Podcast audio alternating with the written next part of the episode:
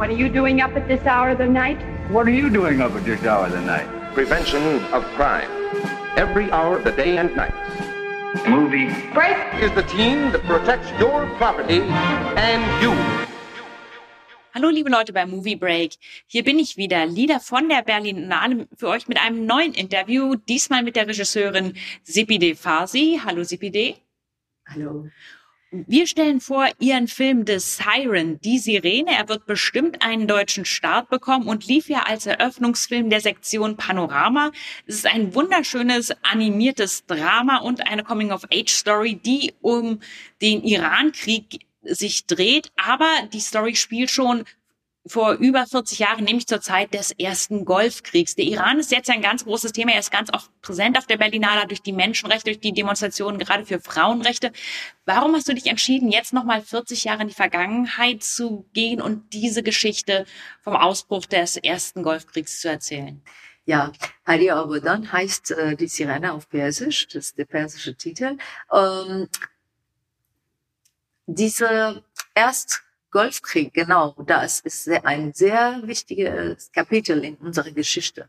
Und ähm, bis jetzt hatten wir nur diese offizielle Propagandafilme, was die Regisseuren im Iran mit Staatsgeld und ganz Propaganda, also äh, Warfilms so äh, gemacht haben. Und die Geschichte war mich auch sehr, war mir auch sehr wichtig, weil ich war genau 15 Jahre alt wie Omid der Hauptcharakter äh, des Filmes, äh, als das Anfang, also äh, am Anfang des Krieges.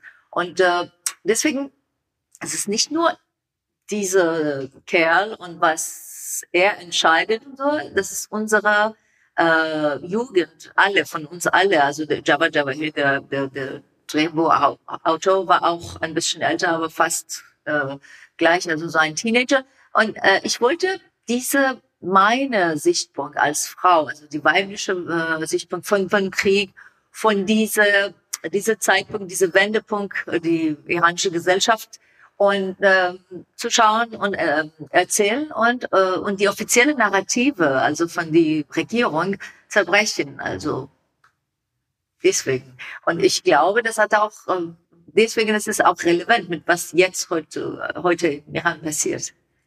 Eine große Frage, die sich für den Hauptcharakter und auch die Nebenfiguren stellt, ist einmal kämpfen oder bei seiner Familie bleiben, sich um die Menschen vor Ort zu kümmern, aber auch gehen oder bleiben.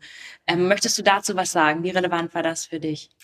Ähm, relevant. Es ist immer, äh, die, die, die Hauptfrage ist, welche Entscheidungen man äh, trifft in äh, jede bestimmte äh, Zeitpunkt. Und das ist eben, was ich äh, versucht habe zu zeigen mit Omid, äh, bleiben oder gehen, wie äh, und Widerstand machen, äh, sich kämpfen, aber wie mit mit Waffen oder nicht und und wie man kann äh, die die andere Leute, die man lebt, retten, ohne man man Waffen äh, zur Hand nimmt. Die Figuren im Film schmieden einen Plan, der fast ein bisschen fantastisch anmutet, nämlich dass sie, ich möchte jetzt nicht alles vorwegnehmen, aber mit außergewöhnlichen Methoden aus diesem Ort, in dem sie eingekesselt sind von der feindlichen Armee und dessen Zerstörung bevorsteht und historisch gesehen wissen wir, dass der Ort zerstört wurde, also dem sicheren Untergang entkommen können. Basiert das irgendwie auf wahren Begebenheiten oder ist das eine rein fiktive Geschichte, mehr ein Wunschszenario, das man sich wünscht, die Leute sollten eine Chance bekommen, aber dass es mehr symbolisch zu betrachten ist. Ja, das ist ein rein fiktisches Szenario. Das war diese Teil, also das Ende des Films, die Geschichte war nicht eine wahre Geschichte und das war unsere, also Fantasie, unsere mit, mit Java also geschrieben. Aber in, in dem Film äh, sind viele Charaktere, die waren äh, äh, historische und echte Charaktere, die die von dem haben wir uns inspiriert. Zum Beispiel äh, Jean de Fotografe, der, der Armee äh, generell, äh, der Mustafa, der mit dem Bart, also der Warlord, äh, auch die Diva, die Sängerin, die kann nicht mehr singen, darf nicht mehr singen. Die war Elohe, die war eine echte Sängerin, obwohl sie hat nicht in Abadan gelebt. Aber sie ähm, äh, sie war da und sie konnte nicht mehr singen nach der Revolution. Äh, da waren viele, viele, viele Charaktere. Die haben äh, wir von die Wahrheit genommen und dann wir haben diese ähm, fiktionelle äh, umherum gebaut, angebaut. Mit der Figur der Elahe hast du eine sehr interessante Facette des Films angesprochen, nämlich dass er auch erinnert an die unglaublich reiche Kultur, Popmusik, Kino, Malerei, die es gab im Iran in dieser relativ kurzen Phase nach den ähm, 50ern vor der iranischen Revolution. Wenn man noch Bilder sich aus dieser Zeit anschaut, ist es fast wie eine andere Welt. Es fällt schwer, sich vorzustellen, dass das das gleiche Land ist, was heute so unterdrückt ist, gerade was Frauenrechte und die Unterdrückung von Musik, Kultur, die ja da sehr reich ist, angeht. Ähm, ging es auch ein bisschen darum, an diese Welt zu erinnern, dass die noch existiert, weil das ja gerade jüngeren Leuten sowohl hier als auch vielleicht im Iran kaum bewusst ist, wie es einmal war. Ja, genau.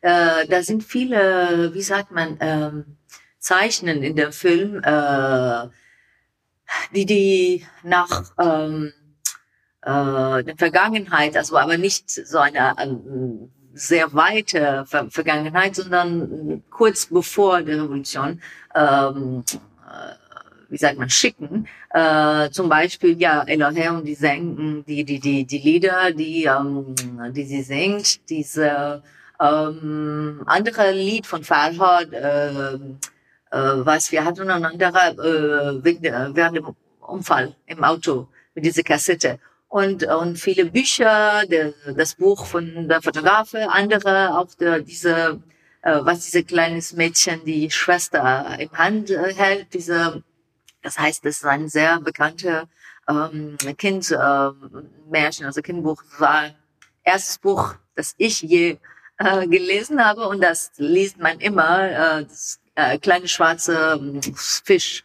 heißt es. Das ist sehr bekannt. Und äh, zum Beispiel, als Beispiel, also da sind viele, viele, viele Zeichen in den Film. Und äh, es war mich wichtig, ähm, äh, solche Zeichen da reinsetzen, um die Neugierigkeit des Zuschauers ähm, zu, wie sagt man, tickeln, wecken, wecken genau. Uh, um die, so dass die, die, sie sich die Frage stellen, was bedeutet das eigentlich? Und dann, die gehen aus dem Kino und dann sie suchen, das herauszufinden. Das, das war mir wichtig, nicht die alle Antworten äh, auf einmal im Film geben, sondern nur die Neugierigkeit jetzt wecken.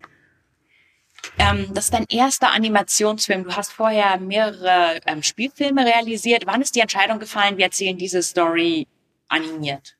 Ähm, ganz am Anfang eigentlich. Im 2009 hatte ich die Idee, einen Film über den Krieg machen. Das ist so. Äh, und bis äh, 2014 habe ich äh, daran gedacht und andere Filme gemacht, zwei, drei andere Filme, aber äh, die Entwicklung von Siren hat im Herbst äh, 2014 äh, angefangen, aber es war ganz von Anfang äh, mich klar, dass es sollte ein Animation sein, weil die große Produktionen im Studio mit VFX und so über den Krieg, das ist nicht meine Art von Cinema. Also ich mache wirklich eine mehr intimistische Autorfilm, Arthouse.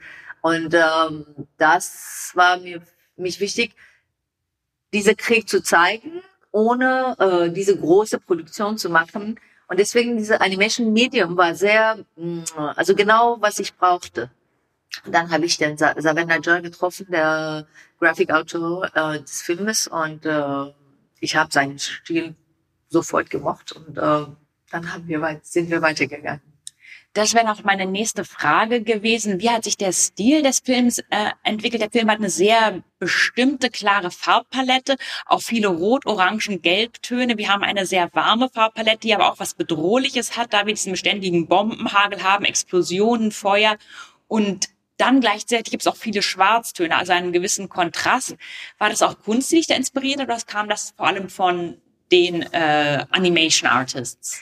Ähm, ich habe ihn gefragt sofort, das war meine, meine Bitte, also gebetet, dass ähm, einige Färbe, also, oder als Vorschlag, äh, einige Färbe aus dem Palette äh, äh, weg, also wegnehmen und rauszulassen. Äh, und das haben wir eben gemacht. Und er war damit einverstanden. Und die Idee war, diese Beschränkung und diese Belagerung der Stadt, des Staats, äh, aber dann zu zeigen äh, und die Bedrohung, äh, genau was äh, du eben gesagt hast, ähm, weil durch diese Farbe, also diese alle diese braune mit mit ähm, Staub und Rauch, also und Schwarztone, die grauen und die und die rote, äh, gelbe wegen der Explosionen. Ähm, man hat auf einmal eine dynamische Palette,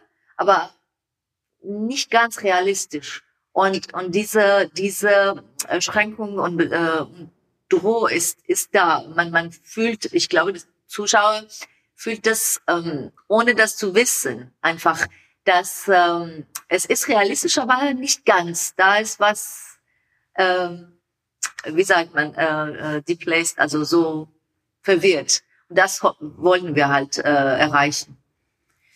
Der Film ist nicht wirklich ein Kinderfilm, es ist mehr für Erwachsene gemacht und für junge Leute. Nun tut sich gerade Deutschland notorisch schwer mit Animationsfilmen, die hier noch sehr den Stempel des Kinderfilms haben. Gab es da Probleme, das so zu produzieren oder, oder so umzusetzen oder hattet ihr immer freie Hand? Ähm, nee, ich glaube, die, ähm, Geschichte war so stark. Äh, meine, also Produzenten alle waren sehr äh, zufrieden. Ich, ich hatte die mit, die waren überzeugt, dass dieser Film sollte so entstehen und das war für eine junge, ziemlich junge Publikum. Ich glaube, die Teenagers ab zwölf Jahre oder so können den Film anzuschauen, aber das ist sicherlich nicht kein Kinderfilm. Aber ich glaube, es, die Zeit ist auch gekommen, äh, dass wir mehr und mehr Animationsfilme für, für Erwachsene und, und, und Teenagers haben und nicht nur Kinderfilme, weil äh, die Animation, also als Genre äh, jetzt, mh, äh, wie sagt man, ähm, addressed, ähm, angesprochen, ein, einspruch, einspricht äh, äh, mehr mh, hm, seriöse und äh, soziale Themas äh, heutzutage, also seit äh, für die äh, seit ja, was würde ich sagen, 15 Jahren oder mehr. Man, man sieht mehr und mehr Animationsfilme und ich glaube, diese diese äh, Klischee von Kinder Kinderfilm Animation ist schon also wir haben das und wir, wir, wir sehen so sehr schöne Sachen, aber als als äh, als äh, Genre von Film, äh, wir haben viele äh, seriöse, also Animations äh, jetzt. Die Ereignisse im Iran sind in den letzten Monaten eskaliert. Einerseits hört man sehr dramatische und erschreckende Berichte. Andererseits gibt es auch dieses Gefühl von Hoffnung, dass ein anderes Regime möglich wäre, dass es eine wirkliche Revolution im Sinne einer kulturellen Öffnung und mehr Freiheit und Rechte für die Bevölkerung geben könnte. Hat das, wie hat das sich auf den Film und die Endproduktion ausgewirkt? Äh, das heißt, es hat uns viel Energie gegeben, mm, äh, auf einmal. Auf anderer Seite, auf der anderen Seite, äh, ich habe mich auch viel bemüht, Mühe gegeben, die letzten Monate mitmachen von draußen, also was ich machen kann, äh, wie andere Künstler und andere, ähm, um die Revolution, also heutzutage gegen Revolution zu unterstützen.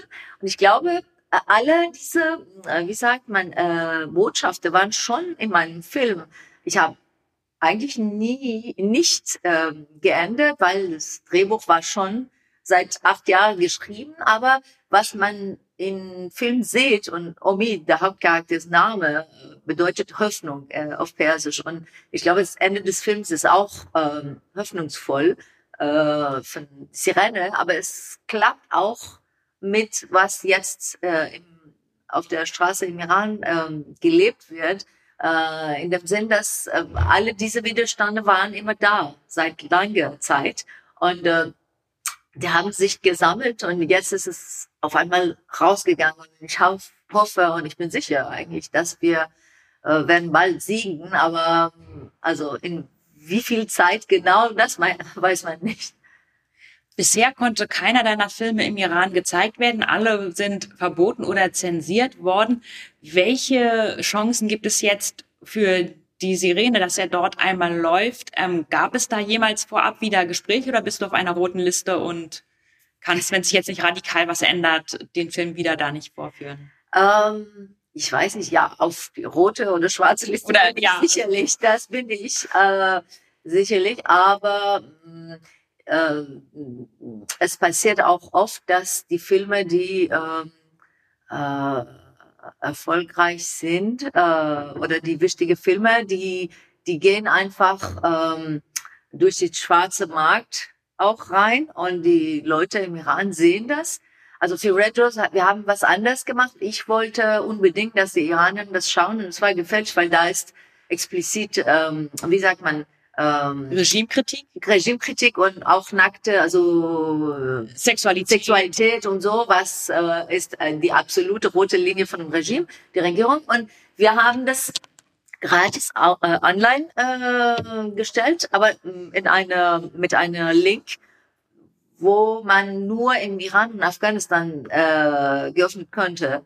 Und äh, wir haben eine App entwickelt auf äh, Google äh, App äh, und äh, so habe ich die iranische Zuschauer äh, die Möglichkeit gegeben, Red Rose zu sehen. Und wir werden sehen. Ich glaube, Sirena wird äh, seinen Weg finden, äh, sicherlich äh, im Iran. Oder wir haben, wir werden einen Regierungswechsel haben und dann gehen wir alle zurück. Wir hoffen es auf jeden Fall. Schaut euch den Film unbedingt an. Die Sirene läuft jetzt auf der Berlinale und wird bestimmt einen deutschen Start bekommen. Dann erfahrt ihr das hier bei uns beim Movie Break. Ich bin Lida und bedanke mich nochmal bei CPD Farsi. Vielen Dank fürs Interview. Vielen Dank.